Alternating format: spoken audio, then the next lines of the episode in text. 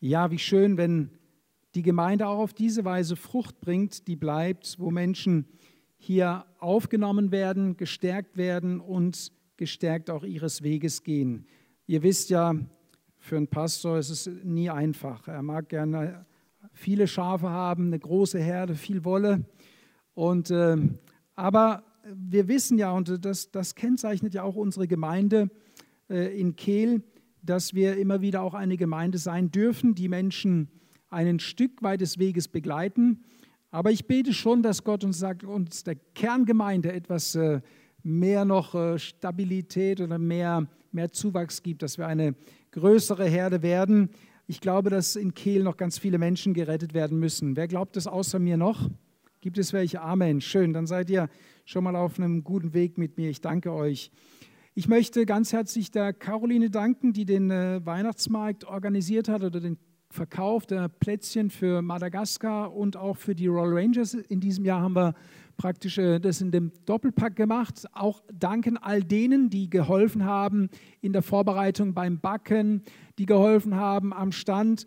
Und äh, wir haben eine gute Bilanz. Ihr wisst, es gibt ja immer, äh, was des, ein, des einen Leid des anderen freut. Dadurch, dass wenige äh, teilgenommen haben am diesjährigen Weihnachtsmarkt, gab es auch außer an unserem Stand keine Plätzchen, so wie ich mitbekommen habe. Und das war natürlich ein, ein ähm, Wettbewerbsvorteil für uns. So, wir haben alle unsere Hilderbrötchen unter die Leute gekriegt. Das war schon mal gut. Und ein paar Springele sind noch übrig. Die haben wir mitgebracht. Die bitte ich euch einfach, kauft sie, opfert etwas für die Ranger und für Madagaskar. Ihr tut etwas Gutes, indem ihr das tut. Und wir wollen auch diesen also gucken, dass wir alles äh, wegbekommen. Aber wir wollen Gott danken auch, dass er Gnade gegeben hat, dass wir das, den Stand halten konnten, dass kein Sturm, kein Wind uns weggeblasen hat. Es hat zwar ein bisschen getröpfelt, aber das hat uns nicht entmutigt. Und das eine und andere Gespräch hatten wir dann auch am Stand, wo wir einfach auch unseren Glauben bekennen können. Und das ist, finde ich, ganz wichtig, dass wir, dass wir die Kirche Jesu, ist ja Hoffnungsträger, nicht Bedenkenträger, sondern Hoffnungsträger. Und allein die, die Tatsache, da auch einen solchen Markt zu betreiben, ich habe mich auch bedankt bei dem äh, Marktleiter, auch ein, ein Dank an die Stadt, dass sie sich eben, äh, ja, trotzdem etwas anbietet und sagt, ey, es ist Weihnachten, Zeit der Hoffnung, es ist es ist etwas möglich und lasst uns im Rahmen unserer Möglichkeiten auch das Mögliche tun und nicht vor lauter Unmöglichkeiten sagen, wir lassen gleich alles weg, nein, sondern wir, wir agieren im Rahmen unserer Möglichkeiten und geben damit auch Gott die Ehre und geben damit auch ein Zeugnis und sind ein Bekenntnis vor der sichtbaren und vor der unsichtbaren Welt. Amen. Amen. Das war leise, etwas lauter bitte. Amen. Ja, ja, ja, ja, schön. Wunderbar. Gut, kommen wir zu Gottes Wort und das finden wir heute in der Offenbarung. Ihr wisst ja, dass ich äh, zum Ziel habe, bis Ende des Jahres die Sendschreiben gepredigt zu haben. Das habe ich nicht nur als Ziel, sondern ich empfinde es auch als einen Auftrag Gottes, es zu tun. Und wir befinden uns heute in der fünften Gemeinde in Sardes und ihr dürft mit mir Offenbarung, das dritte Kapitel aufschlagen und ich lese die Verse 1 bis 5. Offenbarung Kapitel 3, die Verse 1 bis 5. Und dem Engel der Gemeinde in Sardes schreibe, dies sagt der, der die sieben Geister Gottes und die sieben Sterne hat. Ich kenne deine Werke, dass du den Namen hast, du lebst und bist tot. Wach auf und stärke das Übrige, das im Begriff stand zu sterben. Denn ich habe vor meinem Gott deine Werke nicht als völlig erfunden. Denke nun daran, wie du empfangen und gehört hast, und bewahre es und tue Buße.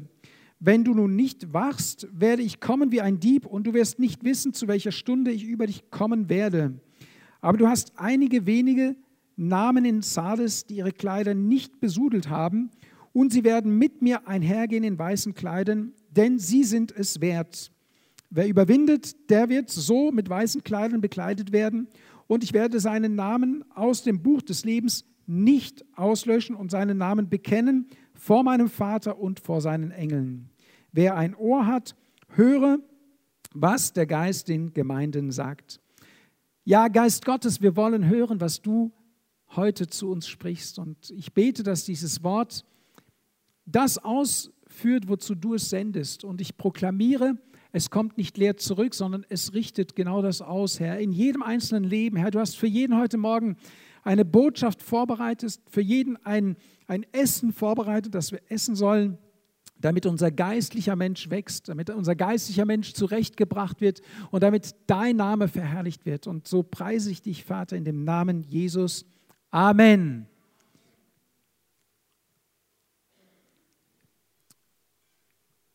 Nochmal kurz zusammengefasst. Ephesus, ich kenne deine Werke. Smyrna, ich kenne deine Drangsal. Pergamon, ich weiß, wo du wohnst. Thyatira, das war die letzte Predigt, ich kenne deine Werke. Und zu Sardes, ich kenne deine Werke, dass du den Namen hast, du lebst und bist tot. Wow, was für ein Blick, was, wer würde sich dieses Zeugnis vom Herrn Jesus wünschen? Dass der Herr Jesus sagt, Du siehst zwar aus wie ein Lebender, aber in Wirklichkeit bist du ziemlich tot. Und meine Frage heute Morgen, mit der möchte ich ein bisschen auch die, die Predigt betiteln, ist alles in trockenen Tüchern? Fragezeichen. Wenn du heute aus diesem Gottesdienst gehst, dann solltest du diese Frage mit Ja beantworten können. Und wenn du sie nicht mit Ja beantworten kannst, dann solltest du daran arbeiten. Hier sagt die Bibel, Buße tun und sagen, Gott, ich will auf jeden Fall nicht tot sein. Wer von euch will auf jeden Fall nicht tot sein? Okay, sehr gut. Dann passt gut auf. Wir sehen auch in Sardes, dass Jesus ganz genau hinschaut und die Gemeinde ganz genau kennt. Und das wiederholt sich ja bei jeden Gemeinden. Und auch hier die Erinnerung an uns, dass Jesus auch uns und unsere Gemeinde ganz genau kennt. Ich erinnere daran, dass, dass die Sendschreiben nicht Drohschreiben heißen. Also die Absicht Jesu ist ja nicht der Gemeinde zu drohen, zu sagen, äh, ihr Bösen und ihr Unartigen und ihr Fehlerbehafteten, sondern die Absicht Jesu ist immer zurechtzubringen, ist immer auf den richtigen Weg zu führen, ist der die, immer die Bitte darum, komm doch zurück, lass dich zurechtbringen. Jesus selbst sagt in Johannes 12, Vers 47, ich bin nicht gekommen, dass ich die Welt richte, sondern dass ich die Welt rette. Also, wenn wir diese Briefe hören, und sie sind ja an die verschiedenen Gemeinden gesandt, und wir haben auch festgestellt, dass in, in jeder Gemeinde irgendwo was zu reparieren ist, dann hat ja Jesus die Absicht zu retten, in erster Linie zu retten. Und wenn der Unterton der Ermahnung oder der Zurechtweisung mit anklingt, dann gilt er denen, die sich nicht zurechtlassen, zurechtbringen lassen möchten. Also die, wie man heute sagt, die Beratungsresistenten. An die richtet sich dann Jesus und sagt, wenn du bei deiner Meinung und bei deinem Standpunkt bleibst, dann, und das ist ja nicht mehr als fair, dass Jesus sagt, du riskierst damit etwas, weil er ja damit aufzeichnet und sagt, überlegst dir doch, überleg dir doch, es ist doch viel besser, mein Wort aufzunehmen, danach zu tun, als dich meinem Wort in den Weg zu stellen, denn das geht gar nicht. Man kann sich dem Wort Gottes nicht in den Weg stellen, ohne dabei Schaden zu nehmen. Deswegen ist es das Beste, das ist wie bei den Kindern. Kennt ihr ja die Kindererziehung? Du sagst einem Kind was und du hast beschlossen, du wirst nicht von deinem Standpunkt abrücken. Dann ist es doch für das Kind das Klügste, zu tun, was, was du vom Kind erwartest. Weil es ständig auf Widerstand stoßen wird, bis es eben das tut, was die Eltern wollen. Und wollen die Eltern was Gutes? Wollen wir Gutes für unsere Kinder? Ja klar, wir wollen ja nichts Böses für unsere Kinder und deswegen ist es gut, wenn sie, die Kinder das tun was wir ihnen sagen. Und es ist genauso auch für uns gut, wenn wir das tun, was Jesus uns sagt. Amen. Jetzt äh, schaut mal, die Gemeinde heißt es, ich kenne deine Werk, du hast den Namen, du lebst und bist doch tot. Also die, die Gemeinde hatte äh, einen Slogan vermutlich. Wir würden, heute gibt es ja so Gemeinde des lebendigen Wortes oder Quelle des Lebens Gemeinde. Kennt ihr solche Ausdrücke? Ist jetzt nicht mehr so up to date. Lebendgemeinde heißt hier, sie hat den Namen Lebendgemeinde. Ich kenne eine Kirche, die heißt Alive Church. Das heißt, das ist ein Bekenntnis, in uns steckt doch Leben drin. Und wisst ihr, in der Vorbereitung habe ich tatsächlich etwas gefunden. Die wenigsten von euch werden dieses Buch kennen. Ich werde euch verraten, was es ist. Es ist unser Gesangbuch, das Gesangbuch des Gospelhauses Kehl. Zeitreise vor 60 Jahren. Und wisst ihr, was da drin steht? Erweckungsgemeinde Kehl. Wir sind eine Erweckungsgemeinde. Sag mal dieses Wort, Erweckungsgemeinde. Und ich habe gelesen, da sind, das ist ja Untertitel, die, die Lieder, und es gibt 50 Lieder, die sich nur mit Erweckung beschäftigen. Und dann fragte ich mich natürlich auch schon, wie viel ist heute noch von Erweckungsgemeinde übrig? Sind wir noch eine Erweckungsgemeinde? Hoffentlich. Oder sind wir eine eingeschlafene Schar, die eben Sonntag für Sonntag zusammenkommt, aber sonst läuft da nichts? Ähm, aus unserer Gemeindegeschichte weiß ich, dass diese Erweckungsgemeinde in dieser Stadt für Aufruhr gesorgt hat, für Unruhe gesorgt hat, ähm, manchem ein Dorn im Auge war, weil sie sich so kühn, so freimütig auf dem Marktplatz zu Jesus Christus bekannt haben, weil sie mit der Gitarre durch die Straßen gelaufen sind, weil sie die Menschen eingeladen haben, zu Jesus zu kommen. Und es hat nicht jedem gefallen. Es war in gewisser Weise ungemütlich. Und ich würde mich freuen, wenn wir trotz des Advents, ich habe euch ja letztes Mal gesagt, wie sehr ich das genieße, trotz des Advents eine gewisse Ungemütlichkeit in uns tragen und behalten, erweckt bleiben, damit wir auch andere wachrütteln können. Denn nur wenn wir selber erweckt sind, können wir auch andere erwecken. Wenn wir tot sind, dann werden wir keine erwecken. Wenn wir die nächste Folie haben können, wenn zum Beispiel auf unserer Gemeinde steht Gemeinde des Lebens, aber wir sind so tot, wie dieses Bild darstellt, das glaubt dir doch keiner.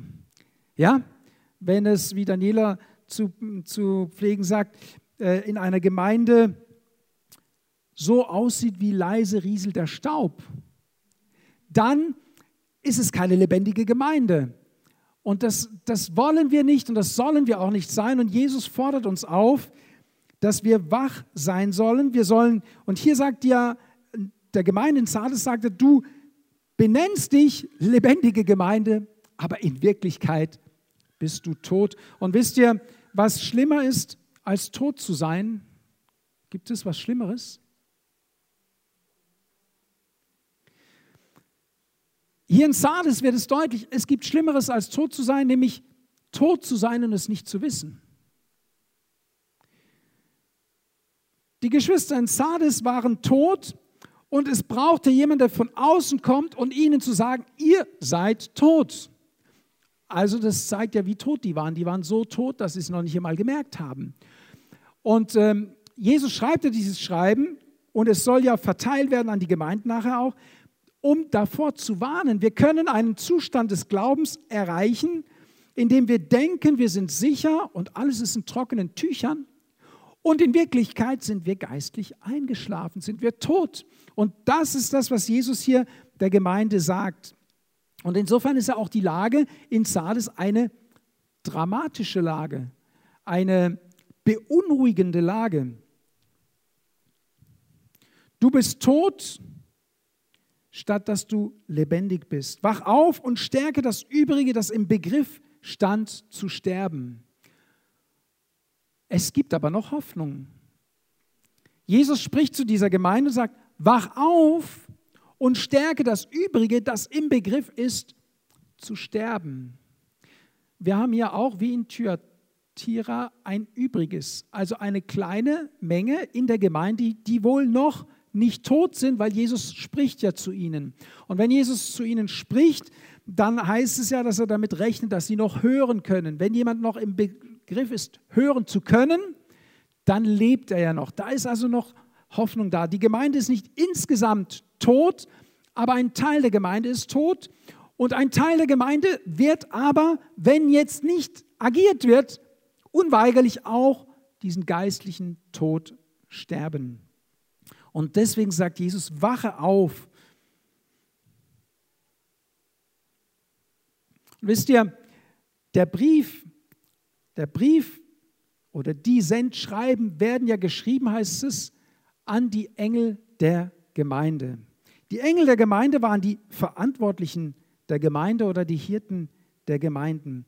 Und sie hatten die Verantwortung, das, was geschrieben wurde, der Gemeinde mitzuteilen.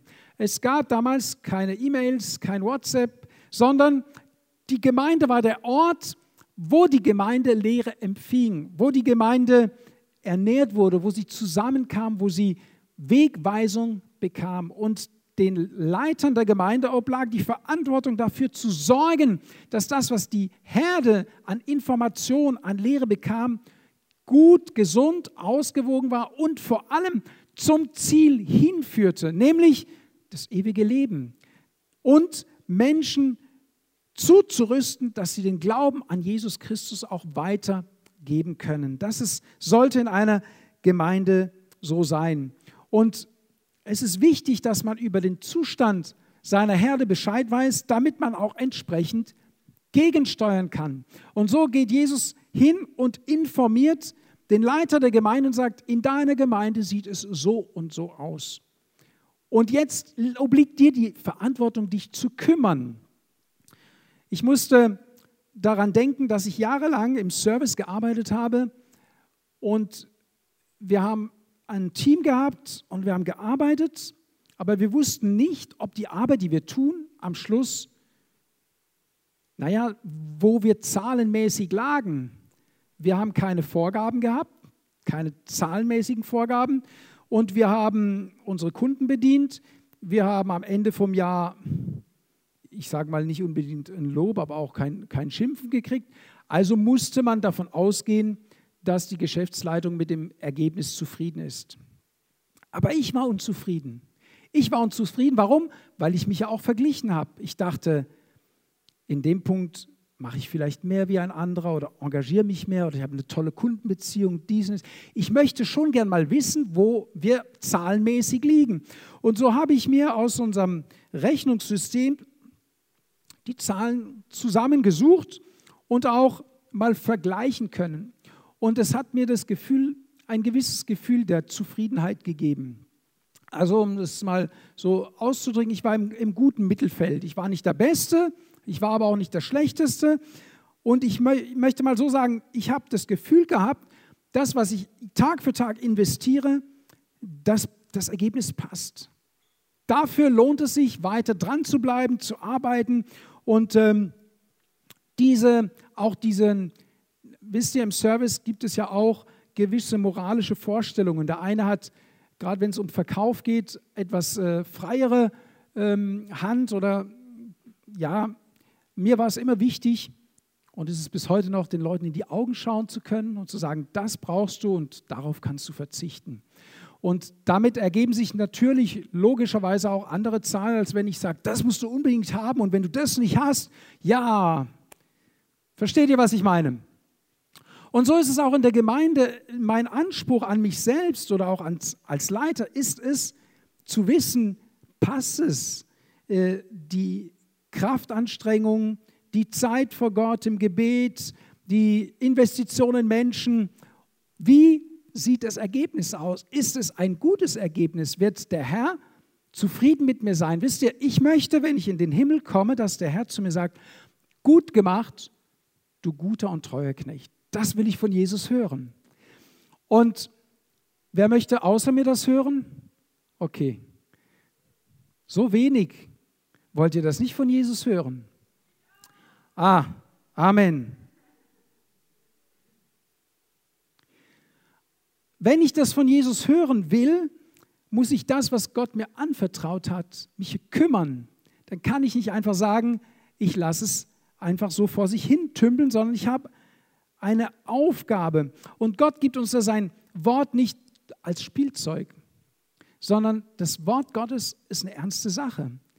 Die Gemeinde Jesu ist eine ernste Sache. Das Reich Gottes ist eine ernste Sache. Bei aller Freude, die wir erleben, bei allem Segen und, und aller Freiheit auch.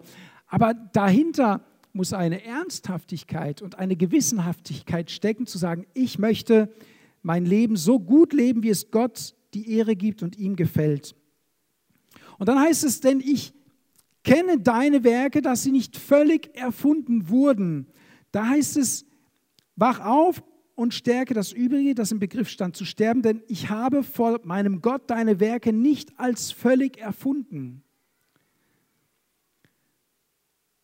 Mann, könnte man sagen, da, jetzt will es ganz genau wissen. Ich meine, ich bete jeden Tag.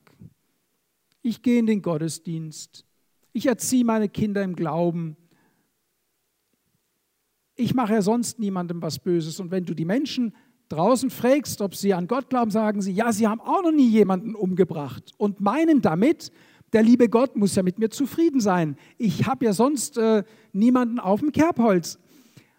Und hier sagt Jesus ja nicht zu Menschen, zu Weltmenschen, die Jesus nicht im Herzen haben, sondern er sagt zu Menschen, die noch ein bisschen wach sind, sagen, es reicht noch nicht ganz.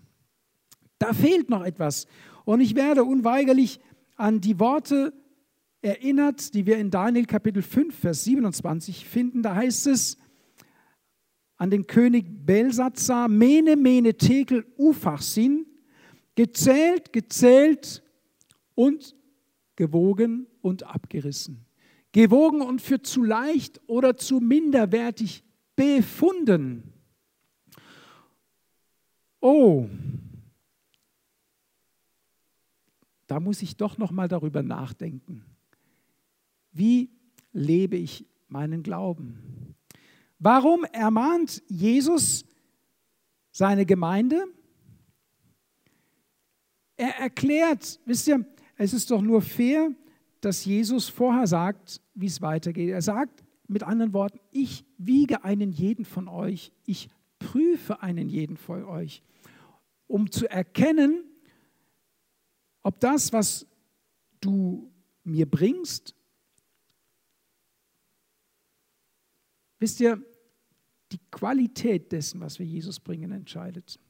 Es geht nicht um die Menge, es geht nicht um die vielen Werke. Jesus sagt ja, es werden viele in meinem Namen kommen oder auch später im Himmel, die werden sagen, haben wir nicht in deinem Namen Wunder getan, Dämonen ausgetrieben, alles möglich. Haben wir nicht in deinem Namen, wer von euch hat im Namen Jesus schon Dämonen ausgetrieben? Wer von euch hat im Namen Jesus schon Wunder getan? Also ich rede jetzt davon, du, du betest und auf einmal wächst ein Fuß nach. Oder du betest und ein Tauber wird hörend. Oder du betest und ein Stürmer spricht. So, ich selber bin noch nicht an dieses Level herangekommen. Gott hat schon viele meiner Gebete erhört. Ich habe auch schon Wunder erlebt durch Gebet. Aber dieses Niveau, sage ich mal, habe ich ja noch nicht erreicht.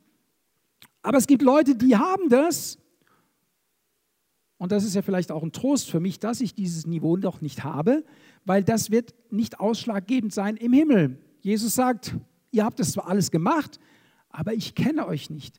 Ausschlaggebend im Himmel wird sein, und das ist das, was auf die Waage kommt, ob wir Jesus kennen und ob er uns kennt ob er sich nachher zu uns bekennt. Das wird ausschlaggebend sein, ob die Waage denn genügend Gewicht auf die Waage bringt. Und hier sagt ja der, der, dieses Sendschreiben, Jesus sagt ja nichts anderes, deine Schäfchen, also dem Hirten der Gemeinde, bringen noch nicht genügend Pfünde auf die Waage. Da fehlt es noch. Das sind noch Federgewichte und da muss noch eine Schippe obendrauf gesetzt werden und ermutigt die Gemeinde. Und wenn wir beispielsweise die Briefe des Paulus lesen, dann werden wir ja permanent und die Gemeinden werden permanent ermutigt, aufgefordert, ermahnt, am Glauben dran zu bleiben, nicht locker zu lassen, das, was sie empfangen haben, zu vertiefen und es einzusetzen zur Ehre Gottes. Das ist das, was als nächstes kommt. Denke nun daran, wie du empfangen und gehört hast und bewahre es und tue Buße. Denke nun daran, wie du empfangen hast. Jesus gibt ein Gleichnis. Er sagt, jemand ging außer Landes und er hat seine, er hat Pfunde verteilt, jedem Einzelnen entsprechend Gaben gegeben, vielleicht Geld gegeben, ja. Und der eine hat damit gewirtschaftet und hat äh, Betrag X erwirtschaftet, der andere hat ein bisschen weniger vielleicht gekriegt, hat aber auch was erwirtschaftet. Und dann gibt es einen, der hat sein Pfund vergraben, seine Gabe verbuddelt und, hat, und sagt nachher, als der Herr zurückkommt und Rechenschaft fordert, ich wusste, dass du nicht, dass du dort erntest, wo du nicht gesät hast. Also er wusste, und wir wissen ja auch, wenn wir Gottes Wort lesen, wissen wir, was Jesus von uns erwartet. Dann liegt es an uns, es zu erfüllen. Und äh, dieser Knecht hat sein Zeug vergraben und hat gedacht, ich bin bekehrt, ich bin getauft und jetzt warte ich auf den Herrn Jesus und alles, was so an mich herangetragen wird, werde ich natürlich in christlichem Sinne entscheiden. Und natürlich werde ich auch meinen Kindern beibringen, dass sie in den Gottesdienst gehen sollen. Aber das ist ja nicht mit dem Arbeiten, mit dem Umgehen, das umzusetzen, was wir von Gott empfangen haben, sondern es ist sein Pfund zu vergraben. Aber wir sollen das, was wir von Jesus empfangen haben, vermehren. Und indem wir es vermehren, indem wir damit arbeiten, wächst logischerweise auch die Frucht, die aus unserem Leben entsteht und wächst logischerweise auch das Gewicht, das auf die Waage kommt. Achtung, wir können uns das ewige Leben aber nicht verdienen, ja? sondern das, was wir um Jesu Willen tun, das, was wir für ihn tun, soll aus ihm heraus geschehen. Er hat uns seinen Heiligen Geist gegeben und sein Heiliger Geist leitet uns in alle Wahrheit. Und für jeden von uns heißt das was Unterschiedliches. Der eine wird von Gott gebraucht, ich sage mal Plätzle zu backen. Der andere wird von Gott gebraucht, sie zu verpacken. Der andere wird von Gott gebraucht, sie auf den Markt zu stellen und der andere sie zu verkaufen.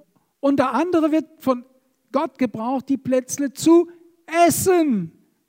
Und wir wollen doch immer diejenigen sein, die die Plätzle essen.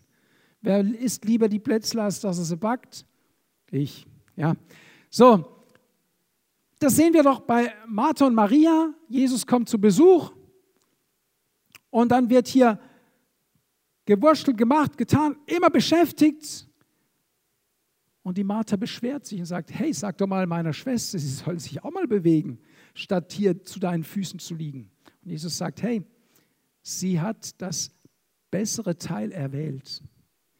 Also das bessere Teil im Reich Gottes ist gegen unserem Leistungsdenken und unserem, unserem Denken, wir müssen etwas tun, manchmal auch zu Jesu Füßen einfach zu sitzen und zuzuhören. Aber manchmal ist es eben auch aktiv zu werden und da hinein in, diese, in dieses Christsein, dass alles das erfüllt, was Jesus für uns vorbereitet hat. Da hinein möchte uns der Heilige Geist leiten. Die Bibel sagt, dass Gott für uns Werke vorbereitet hat, in denen wir gehen sollen. Und unser Job ist es zu beten, Gott, zeig mir diese Werke, zeig mir diese Wege, in denen ich gehen soll. Ich will diese Wege gehen. Und wenn ich mit dieser Haltung lebe, dann werde ich automatisch durch die Gnade Gottes genug für Jesus tun, weil ich das tun werde, was er will. Jesus sagt, ich tue nur das, was ich den Vater tun sehe. Das bedeutet eine enge Verbindung mit Gott dem Vater, ein Blickkontakt zum Himmel und zu sagen, Gott, führe du mich, leite du mich den Weg, den ich gehen soll. Also nochmal zur Erinnerung, es geht im Reich Gottes nicht um Zahlen in der Form, wie wir sie in der Wirtschaft verstehen, und doch geht es darum, am Ziel etwas erfüllt zu haben, etwas getan zu haben, was Gott entspricht, was seiner würdig ist. Nehmen wir das Beispiel, wo, wo wir prüfen können auch an uns selber oder auch wo Gott an uns prüft und wo wir die, die Wertigkeit Gottes sehen, wenn es um das Geben geht. Da saß Jesus dem Opferstock gegenüber und dann wirft eine arme Witwe ein Schärflein rein. Und vielleicht haben sich die Jünger aufgeregt, weil sie es haben, am Ton gehört haben. Das war ja jetzt wohl gar nichts. Satz mit X, das war wohl nichts. Und Jesus, was sagt Jesus? Hey, die hat mehr gegeben als alle, die heute da waren. Warum? Weil alle, die da waren, haben von ihrem Überfluss gegeben. Aber die Frau, die hat von ihrem Mangel gegeben. Sie hat, sie hat mehr gegeben, als sie eigentlich hat. Und damit setzt Jesus natürlich die Messlatte hoch. Und ich glaube, dass, dass sich ja in unserer Gesellschaft das heute nicht sehr stark geändert hat. Ja? Dass wir, wir geben von unserem Überfluss, aber so, wir können nicht sagen, dass wir geben und es uns wirklich wehtut. Aber diese Witwe, das hat sie wirklich etwas gekostet. Und das nennt die Bibel ein Würdigsein, ein Wertsein, zu Gottes Ehre, um seines Namens willen auch ein Opfer zu bringen. Denke also nun daran, wie du empfangen und gehört hast und bewahre es und tue Buße.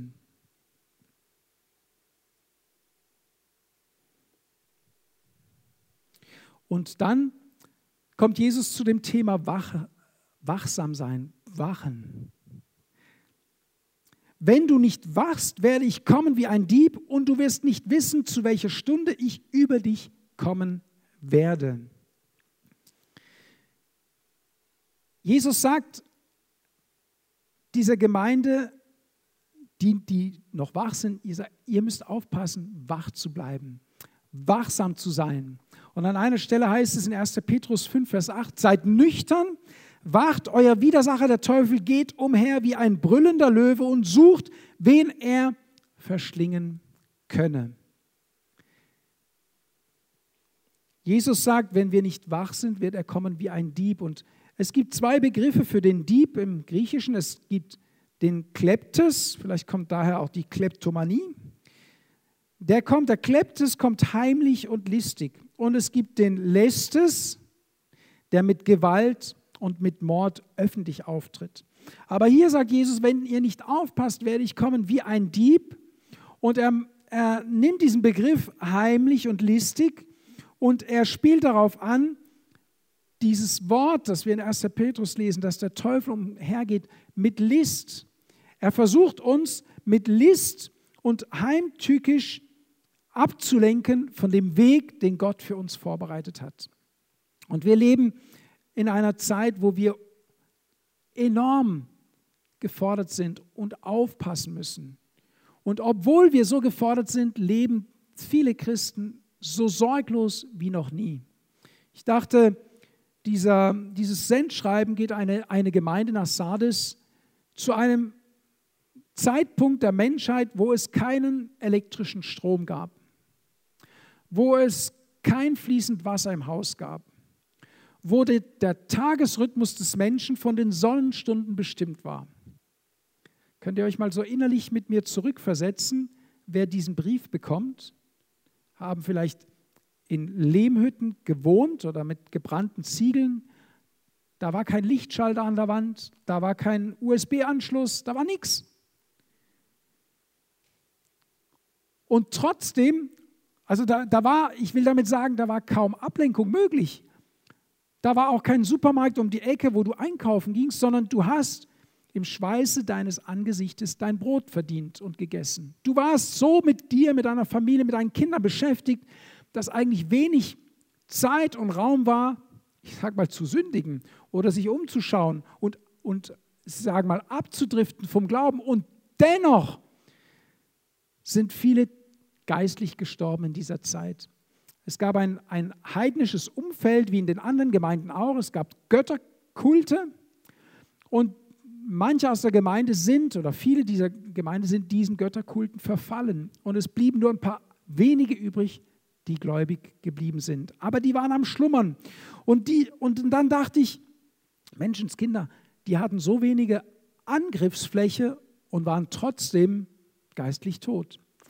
Und wenn ich daran denke, dass wir heute 24 Stunden, sieben Tage die Woche zugemüllt werden, im wahrsten Sinne des Wortes, so viel Information verarbeiten müssen, jederzeit abrufbar sind, wie viele Möglichkeiten hat der Feind, in unser Leben hineinzukommen, durch Bilder, durch Gehörtes, durch Begegnungen. Es gibt auch eine, eine Berechnung, wie viele Menschen im Mittelalter tagsüber eine Begegnung hatten und wie viele Menschen dir heute im, am Tag begegnen. Das ist ein x-faches. Wenn damals die Menschen wachsam sein sollten, wenn Jesus sie damals schon erinnert, hey, bleibt wach, bleibt vorsichtig, äh, lasst euch nicht ablenken, wie viel mehr müssen wir heute darauf achten, wachsam zu sein? Vielleicht können wir die, die fünfte Folie haben, bitte. Konzentration ist angesagt. Vorsicht auch im Sinne des Wortes. Vorausschauen. Wo führt mich dieser Weg hin? Ich habe schon mal davon erzählt, dass wir eine freundschaftliche Beziehung hatten zu einem Ehepaar. Und wir haben gemerkt, der geistliche Background, die, die Richtung, die wir ab, auf die wir abzielen, entspricht dem nicht. Aber wir haben viel Zeit miteinander verbracht und haben irgendwann entschieden, wir möchten doch, dass unser geistliches Leben und das Feuer, das Gott in uns hineingelegt hat, nicht weniger, sondern mehr wird. Wir möchten uns mit Menschen zusammentun, die dieses Feuer teilen, die uns anfachen und nicht die auf Sparflamme weiterarbeiten. Das wollen wir nicht. Und wir sind Gott dankbar, dass er uns so geführt hat. Vorsicht, wohin führt mich die Situation hin? Oder Aufmerksamkeit, da möchte ich sagen, einen Blick nach oben richten, aufmerken zu Gott und von ihm unsere Weisung zu nehmen. Das ist der Auftrag, den wir von Gott haben. Wandelt würdig der Berufung, dass ihr würdig eurer Berufung lebt. Wandelt würdig des Evangeliums, dass unser Leben und dieses Evangelium, dass sie konform miteinander sind, dass sich diese, dass unser Leben und das, was im Wort Gottes steht, dass das in Einklang ist. Das ist ganz wichtig. Da möchte ich mit einer, einer abschließenden Frage mit euch enden. Weil es heißt, Folgendes, wenn du also nicht wachst, werde ich kommen wie ein Dieb, das haben wir gehabt, aber du hast einige wenige Namen in Sardes, die ihre Kleider nicht besudelt haben. Und sie werden mit mir einhergehen in weißen Kleidern, denn sie sind es wert. Also das ist dieses würdig Wandeln der Berufung, würdig Leben, die Essenz des Evangeliums in sich tragen und danach leben. Und dann heißt es in Vers 5, wer überwindet, der wird so mit weißen Kleidern bekleidet werden und ich werde seinen Namen aus dem Buch des Lebens nicht auslöschen und seinen Namen bekennen vor meinem Vater. Da dachte ich, ich wusste das gar nicht, dass es die Möglichkeit des Löschens gibt, aber eigentlich sollte man das ja wissen, wenn man den ganzen Tag am Computer sitzt, dass man löschen kann. Ja? Aber man denkt doch, wenn ich bekehrt bin und gerettet bin, dann ist doch alles sicher. Und dann habe ich mir das so vorgestellt, wahrscheinlich wird es so sein, das Buch des Lebens, da sind ja unsere Namen drin, wenn wir uns bekehrt haben zu Jesus und wenn wir getauft sind. Und ich stelle mir das so vor, fiktiv, ja. Gott liest die Namen vor und der Sohn steht daneben und sagt, go for it. Ja, der ist okay. Der nächste Name, ja. Der nächste Name, nein löschen. Wenn Jesus explizit sagt, und ich werde seinen Namen nicht auslöschen, dann sagt er ja indirekt, dass er befugt ist und es tun kann, wenn es denn sein muss. Und woran hängt jetzt, und das ist ja wichtig, da ich will euch ja nicht jetzt mit wie bei so einem Krimi äh, nach Hause gehen lassen und ihr sagt euch, wie geht es jetzt weiter?